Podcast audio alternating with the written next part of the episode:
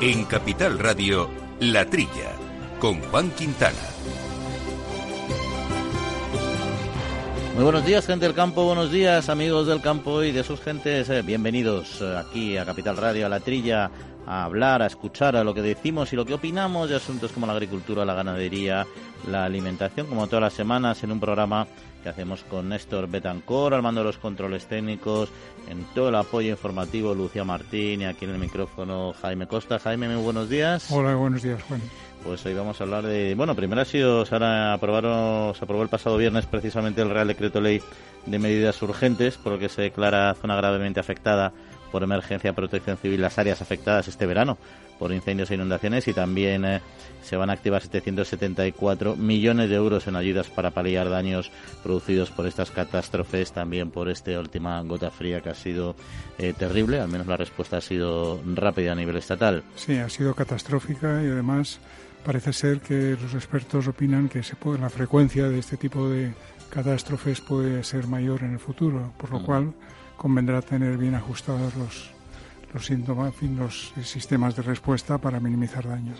Efectivamente, pues vamos a hablar de ello. También vamos a hablar eh, de la campaña azucarera que arranca en la gran zona productora Castilla y León con Eduardo Arroyo de la cooperativa eh, Acor y de las inundaciones con Jesús López Vaquero, que es director territorial del sureste de Agroseguro, a ver que también qué respuesta está dando el mundo del seguro eh, agrario. Y vamos a hablar de una producción de la que nos ocupamos quizá con poca frecuencia, pero que es importante que es eh, eh, la patata. Ha caído muchísimo la producción de patata a nivel nacional en estas últimas décadas, pero ahí siguen, siguen peleando con sus famosos dientes de sierra y Joaquín Antonio Pino, presidente de Asaja Návila, nos dirá qué problemas están eh, teniendo. Y accidentes laborales en el campo, parece ser, ha habido más accidentes, pero menos mortales, y eso puede ser una buena noticia.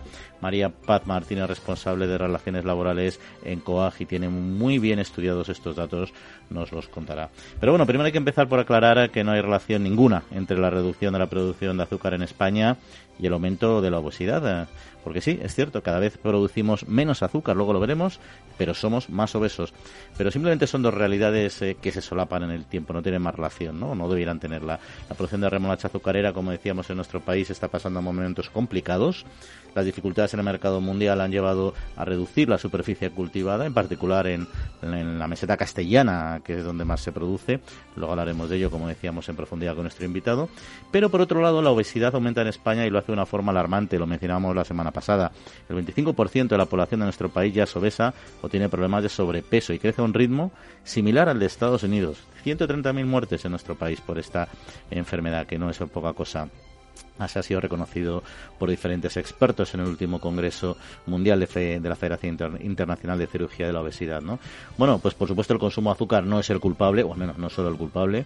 Los malos hábitos alimentarios en general y la vida sedentaria han llevado a España a ocupar la segunda posición en Europa en cuanto al crecimiento de la obesidad, solo por detrás del Reino Unido. Y esta situación eh, puede animar a algunos gobiernos a agravar el consumo de azúcar mediante impuestos, algo eh, que en alguna región española ya se ha producido, como bien saben, por ejemplo en Cataluña. ¿no? En fin, la experiencia mm, lo que parece demostrar es que estas iniciativas recaudatorias cambian poco los hábitos.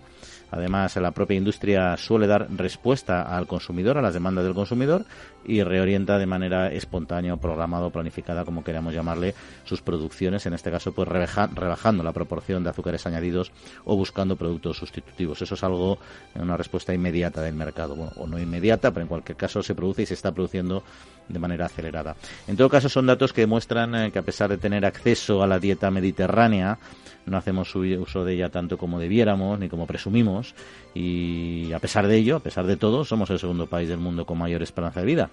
Pero en esto no solo influye la alimentación, que por supuesto influye mucho, también hay otros factores, como es por ejemplo el sol, como es un sistema sanitario de alta calidad y además universal, en fin, no solo es la alimentación.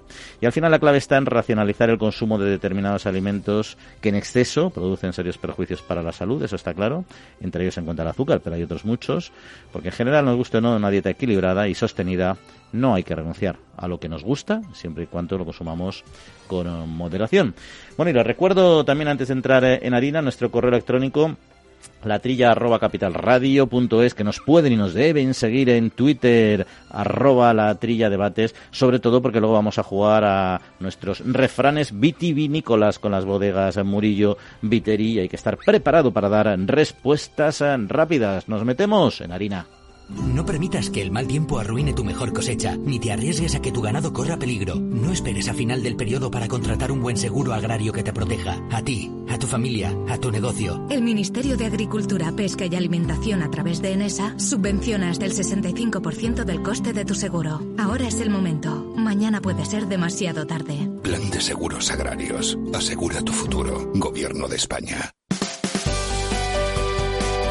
Agroseguro patrocina la actualidad del sector. Pues con Lucia Martín y aquí desde los estudios Naturgy de Capital Radio arrancamos nuestro primer resumen de noticias de actualidad con el apoyo de la Federación Española de Asociaciones de Productores Exportadores de Frutas y Hortalizas al sector tras la gota fría. Así es, eh, buenos días. FEPEX ha puesto en marcha un conjunto de medidas que tienen como objetivo contribuir a la recuperación de sus asociados por los daños causados tras las inundaciones. Entre las medidas se ha acordado establecer un marco de solidaridad y cooperación entre las empresas afectadas. Esta organización también advierte que, debido a la magnitud de los daños, va a ser necesario establecer un plan de actuación específico para paliar los efectos negativos de fenómenos meteorológicos catastróficos. Y la Unión Europea solicita más información sobre el almacenamiento voluntario de aceite de oliva. La Comisión Europea ha solicitado al Gobierno español información relativa al mecanismo de autorregulación del sector del aceite de oliva. Posteriormente emitirá un dictamen que garantice la compatibilidad de la propuesta de autorregulación con el artículo 39 del Tratado de la Unión Europea. Fernando Miranda, secretario general de Agricultura y Alimentación, ha destacado durante la última reunión de la Mesa Sectorial del Aceite de Oliva y de la Aceituna de Mesa la importancia de trabajar conjunta e intensamente para la puesta en marcha de este mecanismo. También ha advertido que se producirán cada vez con mayor frecuencia fenómenos climáticos que generarán desequilibrios entre oferta y demanda. ¿Crece el endeudamiento de las explotaciones agrarias el endeudamiento del sector agrario se ha incrementado un 21% entre el año 2015 y finales de 2018, según ha señalado Unión de Uniones. También han destacado las inversiones llevadas a cabo por parte de agricultores y ganaderos con el objetivo de adaptarse a las exigentes normas de carácter ambiental, de bienestar animal, seguridad alimentaria y laboral. Por otra parte, se mantiene la reducción de la morosidad de los agricultores y ganaderos, situándose al término de 2018 en el 6,2% frente al 7,5% del periodo anterior. Y finalizamos este primer bloque recordando que va a disminuir la previsión de cosecha de maíz y colza. El Departamento de Agricultura de Estados Unidos ha publicado un informe de previsión de cosecha. Dicho informe pronostica una reducción de la producción de soja y maíz a nivel mundial con respecto a las previsiones anteriores. Además, el informe ha tenido un efecto inmediato en los mercados, incrementándose las cotizaciones en la Bolsa de Chicago. La publicación del documento se esperaba con gran interés por encontrarse las cosechas de maíz y soja de Estados Unidos en una situación crítica. Bueno, pues hasta aquí este primer eh, bloque de noticias. Eh, Jaime, si quieres hacer algún comentario, alguna de ellas. Sí, de estas noticias la que más me ha sorprendido favorablemente es la que hace referencia al apoyo de FEPEX para las empresas exportadoras, porque es, es, bueno que en circunstancias tan dramáticas como las que se han vivido, pues se optimicen la disponibilidad de naves de almacenamiento, de depósitos de, de diferentes productos, en fin, que hay situaciones en las cuales si hay capacidad para atender a la demanda, pues puede, pueden compartir recursos diferentes empresas y de esta forma pues eh, reducir el daño. Y de este tema vamos a hablar después con nuestro siguiente invitado, pero queríamos entrar ahora a comentar eh, el asunto del azúcar, porque ha arrancado la, campaña del azúcar precisamente en, la zona norte. Acor acaba de reabrir su planta de molturación de Olmedo y de ello queríamos hablar eh, con don Eduardo Arroyo de la cooperativa precisamente Acor. Eduardo, eh, muy buenos días. Buenos días, Juan. Bueno, eh, este año arranca un poco antes, ¿no? Se ha abierto antes la planta de, Olmedo con respecto al año eh, pasado. Eh, ¿A qué ha sido debido? ¿Está ya preparada los campos para ser molturados? Sí, sí. El año pasado arrancamos en torno al 21 de octubre y este año, pues bueno, posiblemente vamos a arrancar el lunes y Dios mediante no lo no lo sujeta absolutamente nada, pues tendremos el 23 ya arrancando, metiendo remolacha pues en fábrica. Eh, los agricultores ya están preparados, el cultivo va bastante más adelantado que el año pasado y bueno, pues va bastante bien de sanidad, bastante bien de peso y de riqueza. Y además tendrá que funcionar a buen ritmo este año, ¿no? Porque la superficie contratada por Acor ha crecido de manera sustancial. Sí, bueno, pues mm, debido quizá pues a la mm, bueno pues mm, el comentario la, el, que, que, hizo esto Azucarera Ebro de que bueno pues que iba pues a reducir su su precio, el precio que estaba pagando a los agricultores, bueno, pues se vio un poco, pues de alguna manera influenciado para que vinieran, pues, pues más agricultores a contratar con, con Acor. Nosotros el año pasado, pues contratamos del orden de 10.500 hectáreas que sembraron nuestros agricultores y este año, pues estamos en torno a las 14.000, unas 3.500 hectáreas más. Eh, muchas de ellas, pues son agricultores que estaban contratando con ellos, que bueno, pues no les han aguantado el precio al precio que eh, Acor está poniendo y bueno pues se han visto un poco pues eh, impulsados a venir aquí a contratar con Acor. Lo que pasa es que globalmente la superficie de remolacha ha bajado este año porque azucarera son los datos que se barajan a tener una reducción eh, mayor de la, de la que ha sido transferida o la que han vuelto a contratar con ustedes y esto yo entiendo que, que es un problema ¿no? para el, el sector en su, en su globalidad, ¿no? Sí, a nosotros nos preocupa realmente que el sector pues, estuviera en torno a las 24.000 hectáreas aquí en Castilla y León el año pasado y este año estaremos entre, en torno a las 21.500, 22.000 hectáreas. O sea, se ha perdido pues algo más de 2.000 hectáreas eh, de cultivo.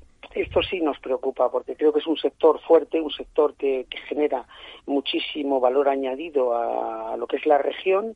Eh, hay muchísimos eh, servicios alrededor de la remolacha, transporte, eh, fitos, insumos, mucha gente que está alrededor viviendo de, de lo que es la remolacha en sí que bueno pues que, está viendo amenazado que su cultivo poco a poco pues se está reduciendo porque no está teniendo pues eso toda la, el gusto toda la, el interés que bueno que podría tener un cultivo que hasta ahora había sido estrella en Castilla y León puesto que bueno había mantenido pues que muchas familias y, y mucha y muchos agricultores se mantuvieran en sus pueblos a día de hoy, pues bueno, pues tenemos un problema que, que realmente estos cultivos, este cultivo al bajar de hectáreas, pues puede también aumentar eh, de hectáreas cultivos de, de, al lado, como pueden ser patata, como puede ser zanahoria, puerro y hortícolas, con el consecuente, pues claro, eh, aglomeración de productos de estos, de estos que puede incluso rebajar precios de estos productos al haber más más fluido de mercado. Y comentaba, comentaba al principio Eduardo eh, que efectivamente Azucarera había planteado un sistema de precios que no ha convencido a parte de sus remolacheros y parte de ellos han, han migrado a Cor eh, porque han podido mantener este año, ¿no? ¿Esa situación se va a poder de precios mantener en los años eh, siguientes? Mm, no lo sé, yo no tengo muy claro si esa situación azucarera va a poder mantenerla con sus agricultores porque si me, refería más en concreto me refería más en concreto Eduardo en, este caso no tanto por azucarera sino por Acor que si va a poder mantener esa es, esos precios en los niveles que están que están ahora ahora mismo el, el problema que tenía que tuvo el año pasado tanto azucarera como Acor por el tema de los bajos precios del azúcar fue que, claro, ha influido directamente lo que es en el, en el precio del cultivo de lo que es la remolacha. Eh, hemos tenido dos años muy, muy malos de precio del azúcar, con caídas eh, prácticamente en barrena. Y bueno, pues hasta este año no hemos empezado a ver pues que ha empezado a repuntar poco a poco, va muy despacio, pero está repuntando el precio. A día de hoy, yo creo que se están haciendo operaciones majas, ya unas operaciones donde estamos en positivo, donde estamos funcionando bien, y mm, yo creo que, bueno, si las cosas van normales y va repuntando poco a poco, eh, nosotros podemos mantener perfectamente los 42 euros por tonelada a los agricultores y los agricultores incluso podríamos darles a lo mejor algún retorno cooperativo que, bueno, que siempre se ha apreciado eh, de dar buenos retornos a sus socios y por eso mismo pues ha sido quizá una cooperativa emblemática en Castilla y León. Y ya para terminar, eh, ¿hay en general una posición en la sociedad para que, presiona para la reducción del consumo uh, de azúcar incluso más allá de, de, una reducción racional, sino simplemente de dejar de consumirla, ¿no? Eh, al margen de que uno pueda estar o no de acuerdo con esa, con, e, esa corriente, toda esta situación de alguna manera está llegando a lo que es el, el sector azucarero o todavía al, remolachero le pilla lejos. Bueno, al remolachero ya le toca de lleno el tema. La verdad es que la campaña que se está haciendo contra el azúcar yo creo que es una mala campaña, una campaña de un, quizás de quitar una imagen, eh, dar una imagen mala, una imagen además negativa al tema del azúcar, cuando realmente luego la realidad en el consumo se está viendo muy, muy poco eh, marcada, porque si, si, si es bien que hay gente, bueno, pues que para tomarse un café, en vez de tomarse un sobre de 8 gramos o de 7 gramos, le pone un sobre de 5 gramos, al final el consumo del azúcar de lo que es el Estado español se está manteniendo más o menos en los mismos niveles que otros años. Quiere decir que la campaña, aunque está intentando ser muy fuerte contra el azúcar, el azúcar no le puedes desplazar. El azúcar yo creo que es vital para el consumo humano, vital. El organismo necesita del azúcar y yo creo que hay que hacer, igual que se han hecho campañas malas contra el azúcar, también hay que hacer las buenas, porque creo que es, creo que es, además, es un cultivo que a nosotros nos está mm, de alguna manera viniendo muy bien a todos los agricultores, pero además yo creo que al ser humano no le está perjudicando en absoluto. Esto no es de hoy, esto es de, de miles de años ya que venimos adelante con el azúcar y realmente a día de hoy el problema, pues bueno, es como ocurrió con las campañas de las vacas locas, de, la peste porcina, etcétera, etcétera. Son campañas que yo espero que no nos perjudiquen mucho más allá de lo que a día de hoy estamos viendo. Don Eduardo Arroyo de la cooperativa Acor, pues muchas gracias por acompañarnos y que tengan mucho éxito y concluyan muy bien esta la campaña de este año. Un saludo. Muchas gracias, un saludo a vosotros por, por haber contado con nosotros. Agroseguro ha patrocinado la actualidad del sector. En CaixaBank reforzamos día a día nuestro firme compromiso con el sector agrario. Y lo hacemos a través de nuestras cerca de mil oficinas Agrobank y 3.000 expertos agrarios que ofrecen asesoramiento especializado a todos y cada uno de nuestros clientes. Agrobank. Compartimos horizontes.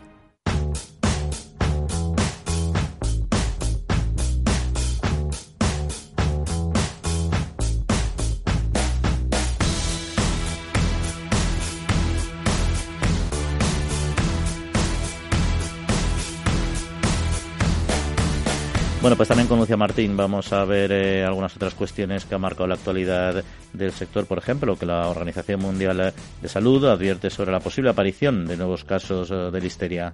La OMS ha publicado un informe en el cual se recoge la advertencia de la posible aparición de nuevos casos de listeria, a pesar de la reducción de los mismos en las últimas semanas.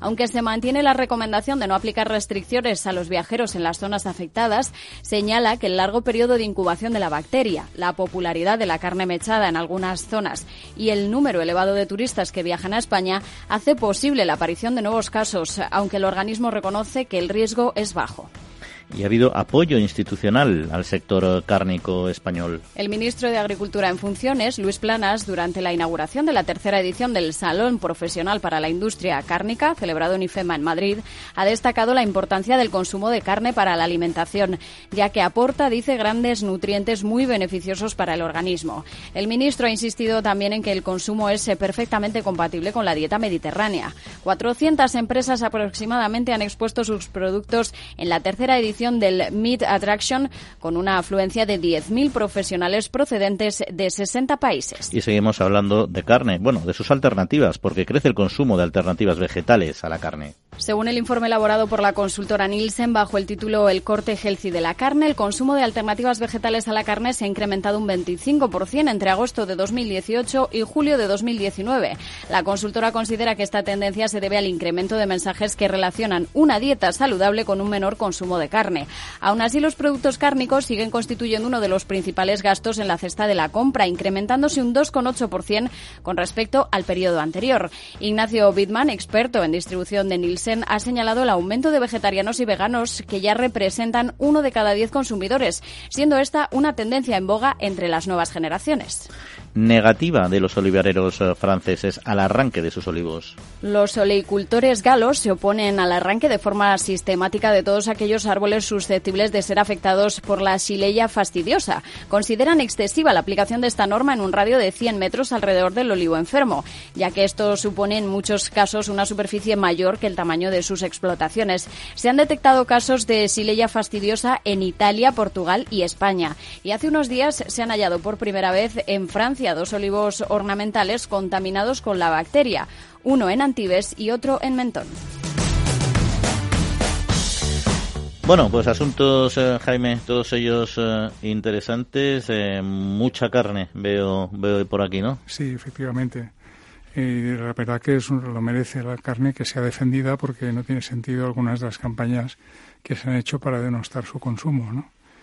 Pero que también, pues, mm, es curioso ver que lo de la listeria va a seguir dando vueltas, porque ahora se habla incluso en algunas noticias de que podría haberse detectado quizá hacia el mes de febrero, cuando tuvimos noticia en, general pues durante el mes de agosto.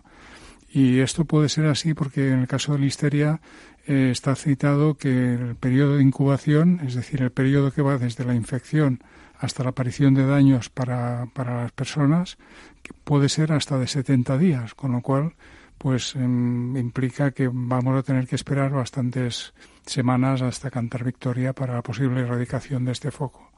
Mientras tanto, pues ya estamos en las listas de países que han tenido problemas con, con listeria en determinadas circunstancias. Y bueno, esto nos recuerda que efectivamente una vez que, que ocurre una infección de este tipo, hay que después em, hacer bien el trabajo porque si no ya pues mm, aparece una mancha en la reputación de, nuestro país como productor de, carne y otros alimentos seguros. Y luego las alternativas eh, vegetales a la carne son, yo creo que eso es una, una corriente que es difícilmente parable, ¿no? Efectivamente, pero que además yo no estoy seguro de que sean tan importantes como la presencia en medios parece indicar, porque la gente, pues no sé, somos todos animales de costumbres y al final o bien tenemos una motivación muy fuerte para sustituir la carne por los productos alternativos, o lo normal es poco a poco ir volviendo a, un uso equilibrado y moderado de cada uno de los componentes. Yo creo que el sector eh, digamos que tiene una, no una batalla perdida porque va a seguir habiendo consumo, una abundancia de carne en zonas desarrolladas como Europa, como España, ¿no? Pero sí que es cierto que puede bajar, puede bajar por mucho que se esfuercen en, en diversificar, en nuevos formatos, etcétera. La corriente que se está viendo ahora es reducirlo, ¿no? Lo que pasa es que lo que tiene es un, que siguen teniendo un mercado enorme en el, en, el resto del mundo, o sea, países en vías de desarrollo donde realmente tienen que incrementar mucho sus dosis de, de, proteína animal para tener un desarrollo adecuado, ¿no? Ya tienen un mercado enorme y de hecho somos grandes exportadores, ¿no? También aquí desde España, ¿no? Sí, sí. Pero vamos, la batalla yo creo que la tienen complicada porque más allá de la palatabilidad de lo bueno que está la carne, que te guste, es que muchos ciudadanos están dispuestos a renunciar a ese placer, que para mí es un placer, y yo no voy a renunciar a él, desde luego, pero están dispuestos a renunciar a él o a reducirlo, ¿no? Y ahí están, han hecho cosas muy buenas que luego comentaremos, muy buenas no solo de alimentos, sino de campañas también para, para concienciar eh, eh, también lo que aporta la, la, ganadería al medio ambiente. Siempre se habla de metanos, etcétera, pero hay otras muchas cosas en positivo que también hay que conocerlas. ¿no? Oye, el tema de los olivareros eh, franceses, pues se van a tener que aguantar, ¿no? Como ha pasado. También hubo follones aquí en Alicante que no querían arrancarlos, ¿no? Pero... ya veremos. Pero que en el caso de Francia, pues como siempre parece que los agricultores tienen más fuerza que en otros países, pues será curioso ver, porque uno de los motivos que dan los agricultores que no quieren que se arranquen sus olivos es que las, los 100 metros de, de distancia frente al foco de infección pueden abarcar parcelas de otros agricultores que no han tenido ningún problema ni ninguna culpa en lo que hay. pero eso lo, pues igual que con aquí con la ganadería, con los focos de peste porcina, quien, quien está en el radio de seguridad, pues en, la zona de seguridad, pues no le queda más remedio que sacrificar, que arrancar o lo que sea. ¿no? Si la compensación es adecuada, yo creo que no debería haber tampoco mayor Además, la culpa no es de nadie, ninguna agricultura hace las cosas, o sea, no tiene si le haya fastidiosa porque haya hecho nada mal, fundamentalmente es porque le ha tocado de suerte y ya está, ¿no? En fin, se van a tener que aguantar, me temo. Lo que pasa que, como dices tú, son muy suyos, ¿eh? No, igual que aquí todos tuvieron que plegar velas y dejar entrar las máquinas, ahí entonces se te ponen cabezotas y la verdad tienen, tienen otro perfil. Pero bueno, vamos a, cambiar de tema, bueno, a retomar, porque hemos hablado lógicamente de las eh, inundaciones, de las compensaciones que ha anunciado el pasado viernes el Consejo de Ministros, hemos hablado también de FEPEX, su compromiso, pero hay una, una herramienta que es muy potente y que está siempre ahí, que es el seguro agrario. Y en concreto queríamos ver cómo está funcionando y qué acciones están tomando desde, desde Agroseguro para poder eh, compensar a los agricultores y ganaderos que han tenido pérdidas eh, muy sustanciales eh, Jesús López eh, Vaquero es el director territorial de Sureste de Agroseguro. Jesús, muy buenos días. ¿Qué tal? Buenos días. Bueno, ¿qué, está, qué papel le está jugando el seguro agrario en estas, eh, tras esta gota, esta gota fría? Bueno, el seguro agrario está presentando un papel muy importante, ya que es el, principal garante de la, de la renta de los agricultores y ganaderos que se han visto damnificados. Y bueno, pues nosotros eh, el riesgo climático que ha ocurrido, que es el de lluvia torrencial e inundación, lo tenemos perfectamente contemplado en el seguro y bueno, es una garantía ya muy estudiada y que compensa todas las pérdidas que tienen los, asegurados nuestros en este caso. ¿Y, en qué cultivos? Pues ya sabemos que el seguro agrario mm, hay cultivos donde la donde el agricultor hay un alto porcentaje de, de, suscripción de seguro y en otros menos, ¿no? ¿En qué cultivos está va, a poder Agroseguro dar una respuesta más eficiente? O sea, ¿dónde ha habido más cobertura de ese seguro? Sí, mire, yo lo que le voy a decir es las hectáreas que hemos recibido ahora mismo de siniestro a fecha de hoy y bueno, pues de producciones hortícolas por los siniestros de tanto de lluvia torrencial, inundación como pedrisco, podemos recibir unas 600 hectáreas de hortícolas, 5.400 hectáreas de cítricos, eh, 660 de almendro, 175 de invernaderos y casi 500 hectáreas de, de uva de mesa. Estos datos se corresponden a las provincias de Murcia y Almería, que son las que yo le, puedo pasar información. Y luego el, eh, todo esto requiere, entiendo yo, un peritaje y luego ya un, pago de la, de, la compensación, ¿no? ¿Esto qué tiempo le puede llevar a un productor de la zona? Correcto. Mire, le, puedo decir que las peritaciones que hacen los peritos que trabajan para Agroseguro están basadas en unas normas específicas de peritación que están publicadas por el Ministerio de Agricultura y bueno, son normas que conocen perfectamente los asegurados al contratar. Entonces, digamos que una gran transparencia a la hora de hacer la, valoración. Eh, le puedo decir que, a fecha incluso de esta mañana hay zonas donde todavía no se puede acceder a, las parcelas. Entonces, aunque nosotros hemos empezado ya las valoraciones, eh, nuestra intención es que una vez que podamos entrar y se hagan las valoraciones de las pólizas contratadas. Sobre los 30 o 35 días queremos eh, empezar a iniciar los pagos una vez terminadas las tasaciones. ¿Y qué porcentaje de, de, las pérdidas, digamos, puede cubrir eh, el seguro de la cosecha? Bueno, eh, el riesgo de inundación, el, capital asegurado es el 100%. Si es verdad que tiene una franquicia de daños, una franquicia del 20%, pero la cobertura es del 100%. O sea que digamos que se pueden sufragar muy bien las pérdidas que, que han tenido los, asegurados. Y luego hay otras ayudas que no corresponden a agroseguro, ¿no? Son las ayudas excepcionales que puede, o que, como las que ha aprobado eh, el pasado viernes el, el Ministerio en su Consejo, en su consejo de Ministros. Eh, eh, ¿Requiere el agricultor para percibir esas ayudas excepcionales eh, que tenga ya una cobertura previa de seguro o aunque es un tema que no corresponde a Agroseguro directamente? Bueno, no, nos corresponde mucho, no, no nos corresponde a nosotros, pero efectivamente eh, cuando hay reales decretos de ayudas, eh, la parte que puedan dejar los seguros agrarios en cobertura sería objeto de los reales decretos el cubrir esa parte que aún no queda que no queda cubierto por los propios seguros.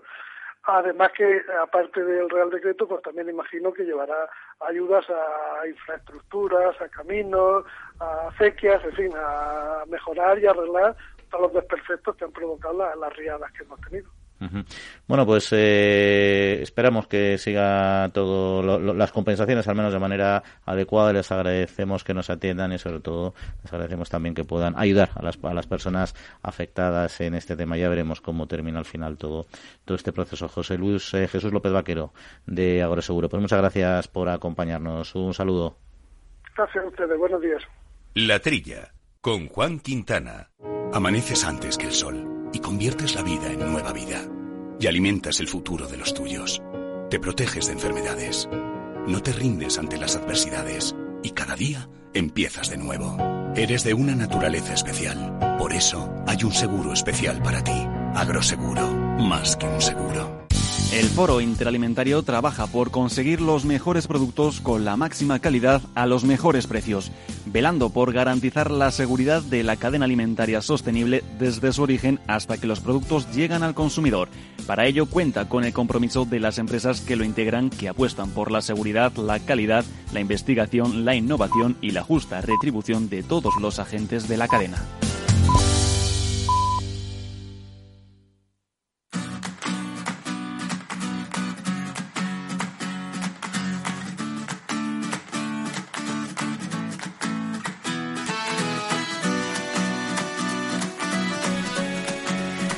Bueno, eh, tema interesante, sobre todo que reciban el 100% de las indemnizaciones. El nivel de cobertura, yo no sé si, o sea, no, no el 100% de los agricultores aseguran, eso es verdad, y los ganaderos, y algunos ante estas eh, inclemencias se quedan sin compensación, pero bueno, eso es una valoración que hace, que hace cada cual, ¿no? Pero bueno, entonces vamos a nivel de contratación de seguro agrario en España es, muy elevado y la verdad es que ese es un, un, factor de seguridad importante, ¿no?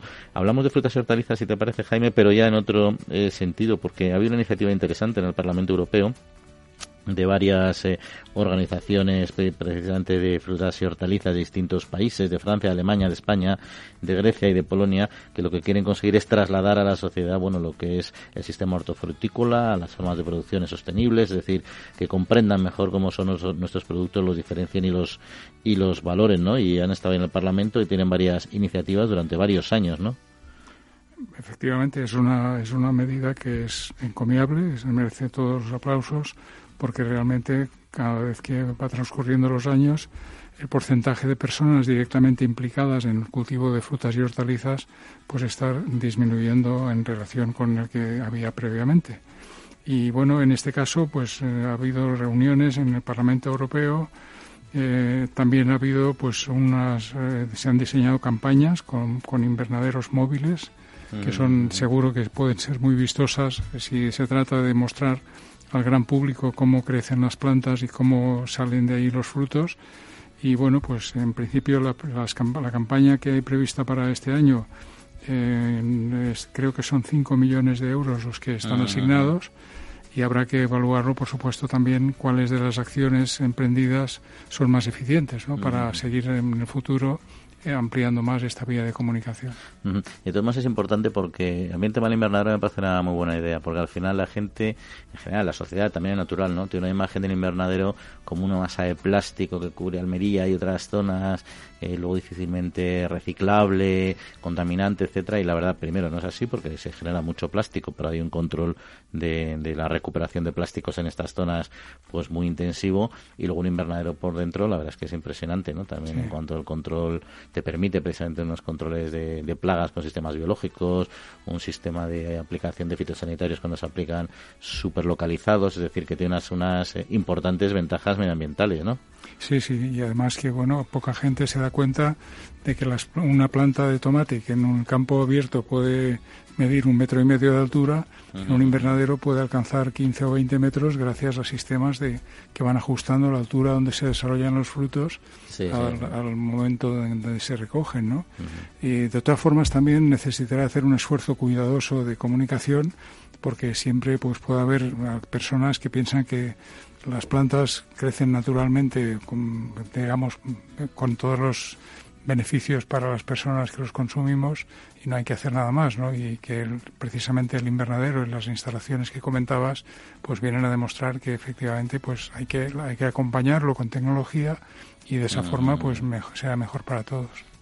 Bueno, pues vamos a hablar de otro asunto porque ha subido un 11,5% los accidentes laborales en el sector de la agricultura y la ganadería hasta, hasta julio, en este en este primera parte del año, aunque solo 26 de ellos parece ser fueron mortales. En principio esto supone una reducción de casi el 23% de esto. Quien sabe eh, mucho es eh, Maripaz Martín, que es responsable precisamente del área de relaciones laborales eh, de COAG. Maripaz, muy buenos días. Buenos días. Bueno, pues eh, eh, según estos datos parece que mejora eh, la situación, ¿no? Pero ¿cuál es realmente la situación actual? ¿Es preocupante además? Pues mira, efectivamente las estadísticas en relación con los primeros seis meses del 2019 indican que el número de accidentes leves en el sector agrario han aumentado. Pero hay que tener en cuenta a la hora de analizar estos datos el número de afiliados a la seguridad social. Y con respecto al mismo semestre de 2018, este número de afiliados ha aumentado. Eh, si los accidentes han aumentado un 11,5%, el número de afiliados ha aumentado un 12,2% con mm. respecto al 2018. Es cierto también que los accidentes mortales eh, han disminuido. Según las estadísticas oficiales de accidentes de trabajo elaboradas por el Ministerio de Trabajo, Migraciones y Seguridad Social, en lo que llevamos de año efectivamente han muerto, por desgracia, 26 personas del sector agrario, ocho menos que el año pasado en 2018 por estas fechas. Pero sigue siendo una tragedia ese número de fallecidos. ¿Y, dónde, donde, dónde se producen más accidentes en nuestro sector? ¿En qué actividades o en qué momento de, la actividad laboral? Pues mira, em, si hablamos de accidentes mortales, eh, La Palma se la llevan los accidentes con tractor. Y, y, en concreto los accidentes por vuelco del tractor. y, en eso te quería, os quería contar em, desde COA que estamos ahora mismo trabajando en un proyecto en, colaboración con la Fundación de Prevención de Riesgos Laborales sobre la siniestralidad en el tractor y durante todos estos meses, desde enero a ahora, hemos analizado los eh, accidentes que eh, la prensa vía Internet eh, publica, ¿no? Pues si en las estadísticas teníamos que eran 26 personas las que han fallecido, solamente con nuestra analítica de la prensa desde enero tenemos que ha habido 49 accidentes producidos por el tractor y en esos 49 accidentes han muerto 32 personas. Y de esas 32 mm. personas, eh, cuatro de ellas eran jóvenes de 20, entre 20 y 21 años. Pues eh, luego tenemos una siniestralidad que está mm, perfectamente marcada eh, pues por la, prevención en el tractor, por, por falta de experiencia o por sobra de experiencia. es un poco lo que iba yo, porque al final estos datos de jóvenes que han fallecido, también la, falta de experiencia de una orografía complicada que tenemos en España en general. ¿no? por supuesto, es que eso es, eh, va unido a las labores del campo. La orografía no se puede intervenir, pero sí podemos intervenir en, lo primero, en formación, formación y, e información. Vas Camillo, o sea, lo que siempre por las noticias un poco que recogemos aquí en la, en la tría, que además hacemos un seguimiento bastante de, estas noticias que van salpicando desafortunadamente eh, los, boletines eh, regionales, ¿no? Eh, suele haber mucha, mucha, mucho agricultor muy mayor, o sea, que también dices, pero bueno, cómo esta persona puede seguir trabajando en el campo con 70, 80 años. Y, o sea que también hay un exceso de conocimiento también, evidentemente, de experiencia, pero también físicamente igual uno no, no, no, está tan preparado para hacer una labor que, no deja de ser exigente, ¿no? Sí, el número de personas pues, mayores de 60, 65 años, incluso haciendo esta analítica, te encuentras con casos de 80 años conduciendo tractor eh, y que son los que mayormente sufren el accidente, pero también está relacionado con otro con otro aspecto que sería pues la antigüedad del, del parque del parque de maquinaria en el sector. Eh, la inversión una inversión en el tractor es una gran inversión que, que las personas más mayores tampoco se pueden permitir. Y, y para ello pues mm, haría falta también una mayor implicación de, de la administración pues ampliando los presupuestos del Plan Renove de Maquinaria Agraria, facilitando esa eh, primera incorporación a jóvenes para eh, poder eh, comenzar a trabajar con las herramientas más adecuadas y no a lo mejor las heredadas por, por parte de la familia, porque el problema de estos tractores es que no, no cuentan ni con el arco de seguridad ni con un cinturón de, mm, o sea, perdón, ni con el arco de seguridad o cabina de protección o el cinturón de seguridad. Sí, algo, tan, algo, eh, tan básico. El uso de estos dos elementos de seguridad unidos reduce significativamente las lesiones que pueda ocasionar un, un vuelco con el tractor. ¿Y, por comunidades autónomas hay una siniestralidad mayor en una zona, o, no comunidad necesariamente, pero una zona de España o en otra? ¿O ahí no hay datos que sean realmente eh, significativos o diferencias pues significativas? Pues, mm, yo no he llegado a analizar los datos por comunidades autónomas, bueno, pues principalmente porque nosotros eh, cogemos, son de carácter estatal, tenemos coajes de carácter estatal, pero bueno, pues sí que llama la atención que hay una mayor siniestralidad eh, pues en Andalucía, pero evidentemente es que el mayor número de afiliados es en Andalucía. Y luego la mortalidad, pues sí que puede estar mayormente representada en en comunidades pues como Galicia, eh, Castilla-León, pero también Cataluña. Sí, fíjate, eh, analizando mm, los datos de, los artículos de, prensa, la verdad es que están identificadas casi todas las comunidades, ¿eh? sufren de ello casi todas las comunidades. María Paz Martín, responsable de Relaciones Laborales de COAG, pues muchas gracias eh, por acercarnos a esta triste realidad, sobre todo para analizarnos eh, los datos y esperemos que vayan mejorando estos eh, indicadores. un saludo. Un saludo, muchas gracias. Un saludo. Un asunto que siempre que siempre comentamos. Es verdad que el parque maquinaria es clave y lo hemos hablado muchas veces con ASEMAT, por ejemplo, a pesar de los esfuerzos que se hacen de planes Renove, etcétera, seguimos teniendo un parque de tractores, sobre todo, súper envejecido y eso es un hándicap importante. Sí, también ha habido casos donde eh, el agricultor ha querido renovar su equipo con un plan Renove y al acercarse al concesionario, pues de hecho, mira, pues para animarle a decidirse, pues si te llevas este tractor, te regalo este otro. Entonces, a lo mejor el que se ha comprado, digamos, eh, nuevo a estrenar, ese contiene todos los dispositivos de seguridad necesarios, pero el que le regalan prácticamente gratis, pues quizá no tanto, ¿no? Y ese puede ser también un factor de riesgo. Pero quizás más importante la, la orografía, como has comentado antes, porque en una situación donde, pues, con unas lluvias que hemos tenido ahora, cada vez que el suelo queda súper humedecido, si pasan tractores, las roderas que hacen pues eh, implican muchas veces desniveles importantes y si uno quiere ir deprisa porque llega tarde o por la razón que sea, pues los vuelcos mm, pueden, pueden ocurrir. Pues aquí seguimos hablando del campo en la triga de Capital Radio, todavía con muchos eh, temas y asuntos que tratar. Foro Interalimentario es una asociación sin ánimo de lucro que agrupa empresas punteras del sector agroalimentario que trabajan con más de 22.000 pymes y productores primarios. Las empresas del foro sustentan más de 90.000 puestos de trabajo y destinaron casi 200 millones de euros a actividades de investigación e innovación y al desarrollo de nuevos sistemas de producción alimentaria.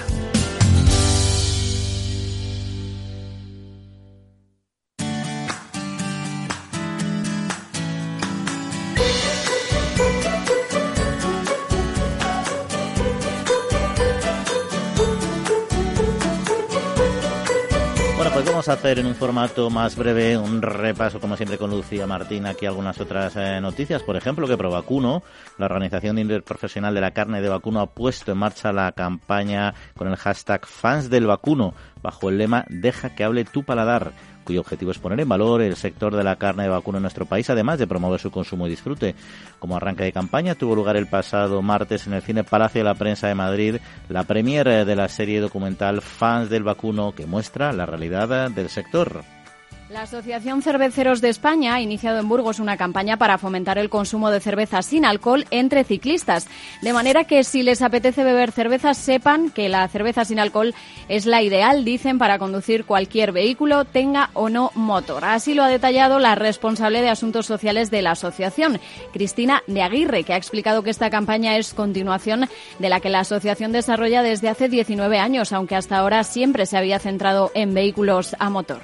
Y Cenicero ha acogido la decimosegunda edición del Encuentro con el Vino, una cita que se ha desarrollado a lo largo de la calle principal de esta población con la participación de las bodegas Murillo Viteri, entre otras eh, de la localidad. Y en este contexto tuvo lugar el reparto de copas y el encuentro y la decimoprimera muestra de productos artesanales.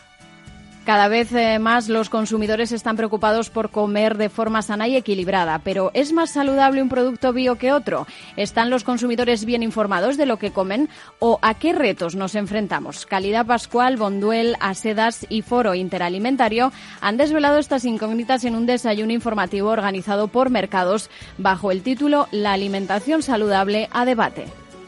Y ANEAVE, Banco Solidario del Agua, colabora con Cruz Roja en el operativo ante las inclemencias meteorológicas provocadas por la gota fría. Cruz Roja dotó alojamiento, manutención, abrigo y agua potable a distintos albergues instalados en Alicante y en la región de Murcia. A partir del 1 de noviembre de 2019, Semillas Fito dejará de tratar las semillas de solnáceas y cucurbitáceas, atendiendo a las demandas crecientes de la sociedad en busca de la reducción del uso de pesticidas y preservación del medio ambiente y en total cumplimiento de la normativa europea vigente.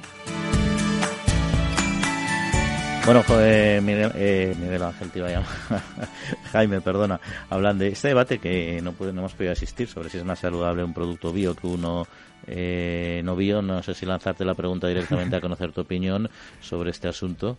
Bueno, eh, la sanidad no tiene por qué ser afectada por el modo de obtención del cultivo. Es decir, es tan sano un producto bio como un producto convencional, como un producto integrado.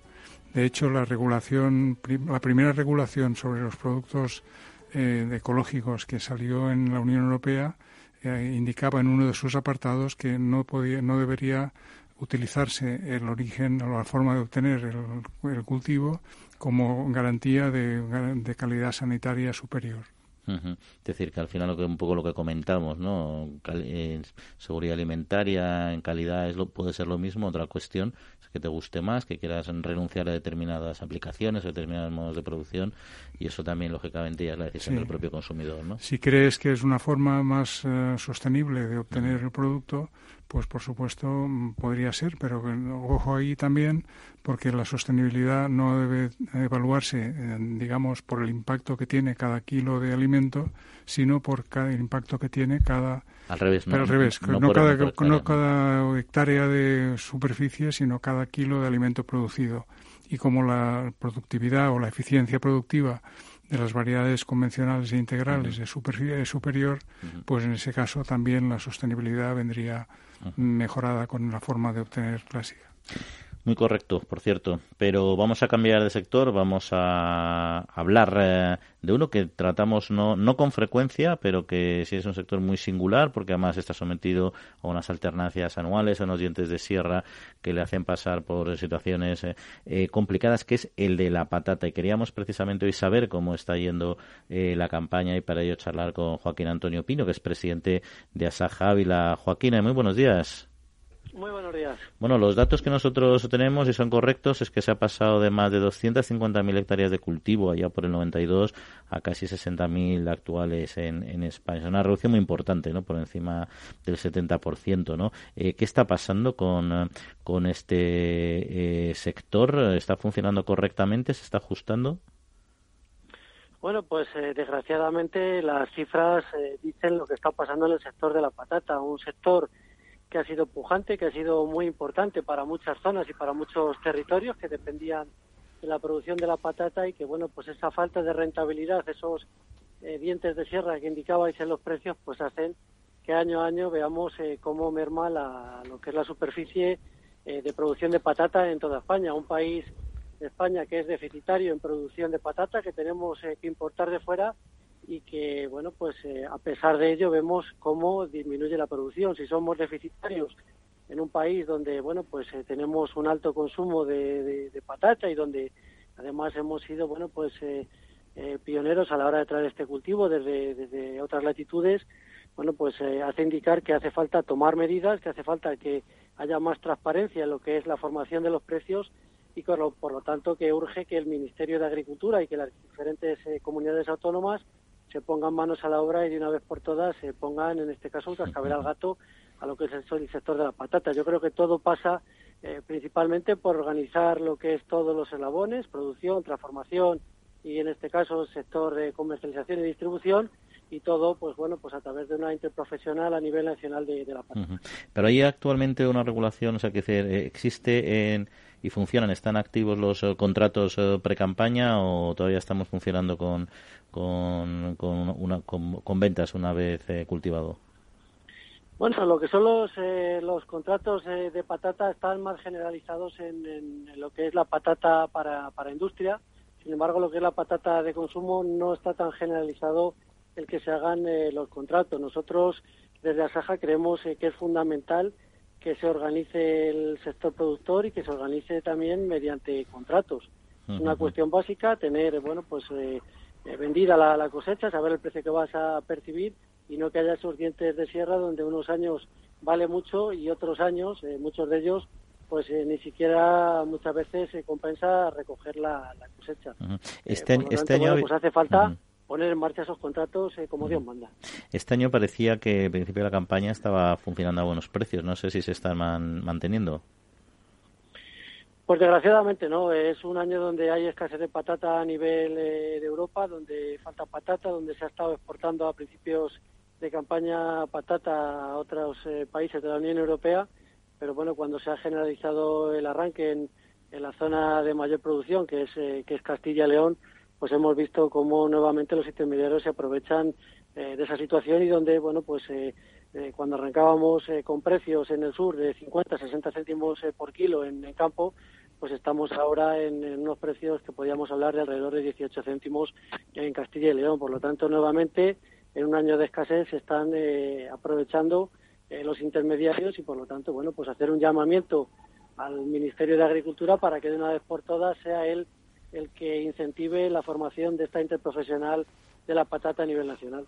Sí, porque el sector no está organizado a nivel de poder eh, jugar con los almacenajes y, gestionar adecuadamente y planificar lo que es la salida de la patata al mercado. O sea, es dependiente 100% de, o sea, se cosecha y se vende.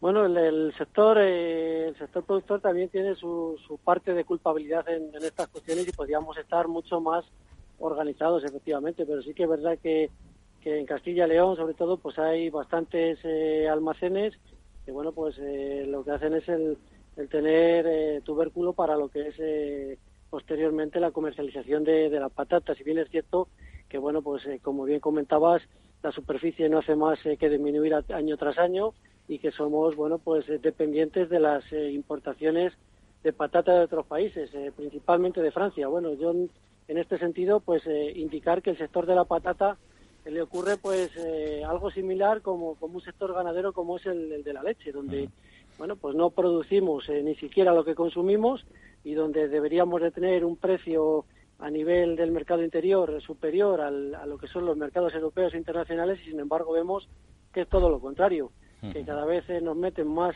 producto de fuera y que además el producto que nosotros producimos, que es de mucha más calidad, tanto en la leche como en el sector de la patata del que estamos hablando, que lo que se produce en el exterior, bueno, pues no tiene unos precios justos y unos eh, precios que compensen la inversión, el trabajo y la rentabilidad que queremos eh, tener eh, los agricultores como lo quiere tener cualquier trabajador de cualquier otro sector.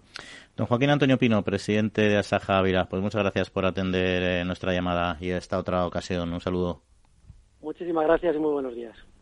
Agricultor, ganadero, frente a los riesgos climatológicos de inundaciones, tormentas, sequías, heladas, incendios o enfermedades en el ganado, nada mejor que un buen seguro que te proteja a tu familia, a tu negocio. El Ministerio de Agricultura, Pesca y Alimentación a través de ENESA subvenciona hasta el 65% del coste de tu seguro. Ahora es el momento. Mañana puede ser demasiado tarde. Plan de Seguros Agrarios. Asegura tu futuro. Gobierno de España. La Trilla.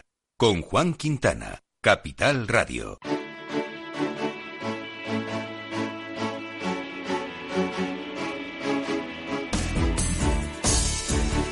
Bueno, pues vamos eh, terminando, pero nos queda nuestro concurso de refranes y agroadivinanzas que no se nos olvida. Ya tuvimos un acertante, bueno, un acertante no, un ganador del sorteo entre los acertantes de la semana pasada. Y esta semana recuerden que habíamos dicho una adivinanza que, que decía así, con copa y no es sombrero, muchas hojas en un libro y si con yemas no es un huevo, la respuesta nace en el suelo. Era un poquito más complicada, pero bueno, la han acertado seis personas porque la solución es el árbol. Evidentemente tiene copa, pero no es un sombrero, tiene hojas y no es un libro, tiene yemas, eh, pero no es un huevo y la respuesta y nace en el suelo. Ahí está, el árbol, una agroadivinancia vitivinícola, que empezamos con lo más general, como decíamos. Bueno, pues han acertado seis personas. Eh, F Casas, eh, digo los nombres que nos ponen en los emails, a veces no se identifican, así que F Casas, Aguado, Lorenzo Tomás, SGP, JL Casa y Reyes. Eh, pues entre ellos,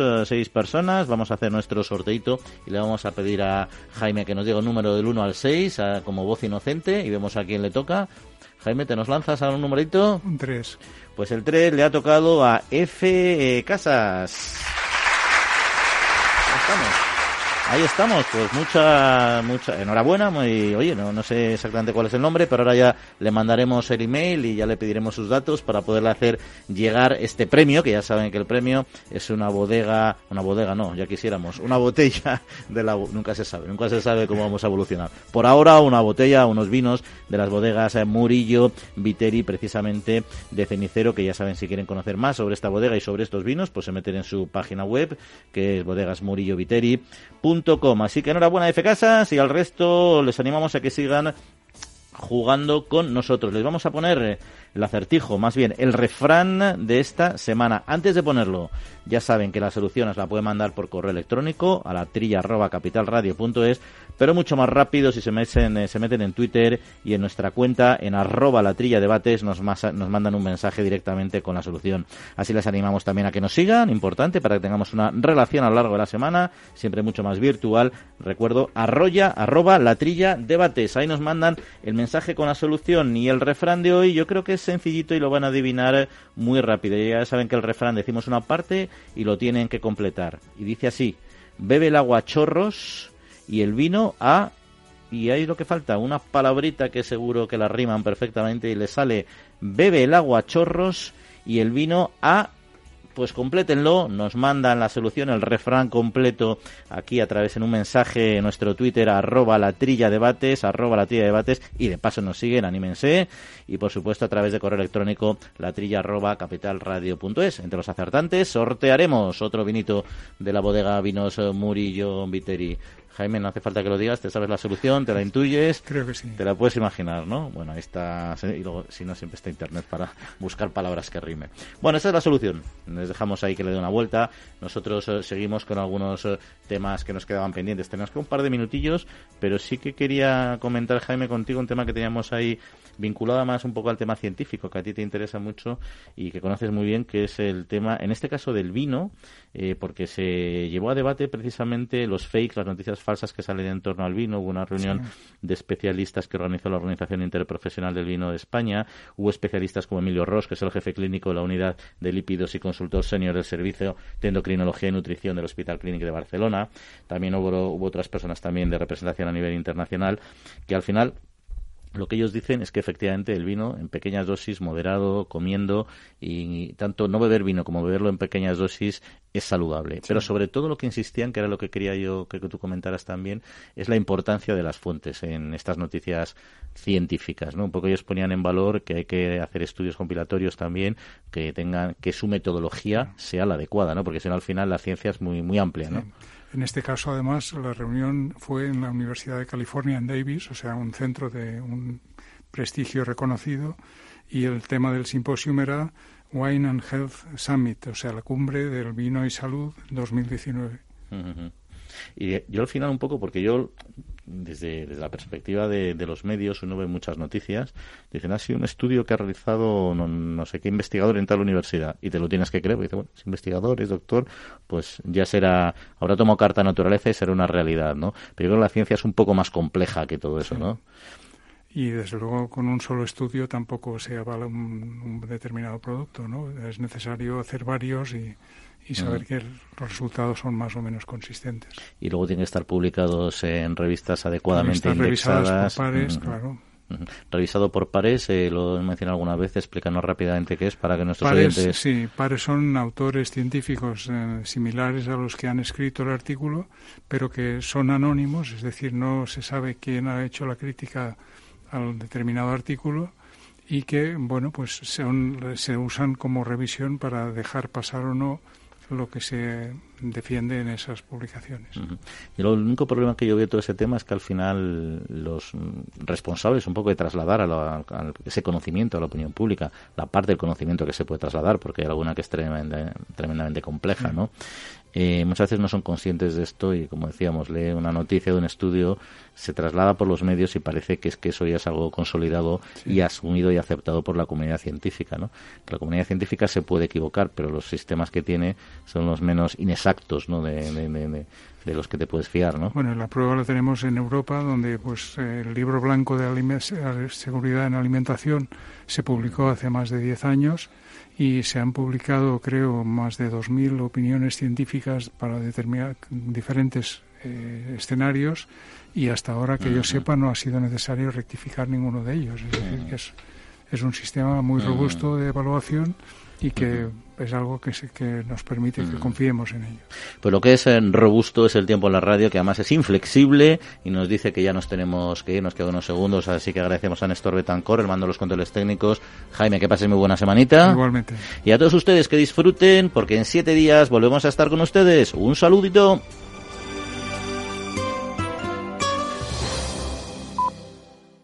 Capital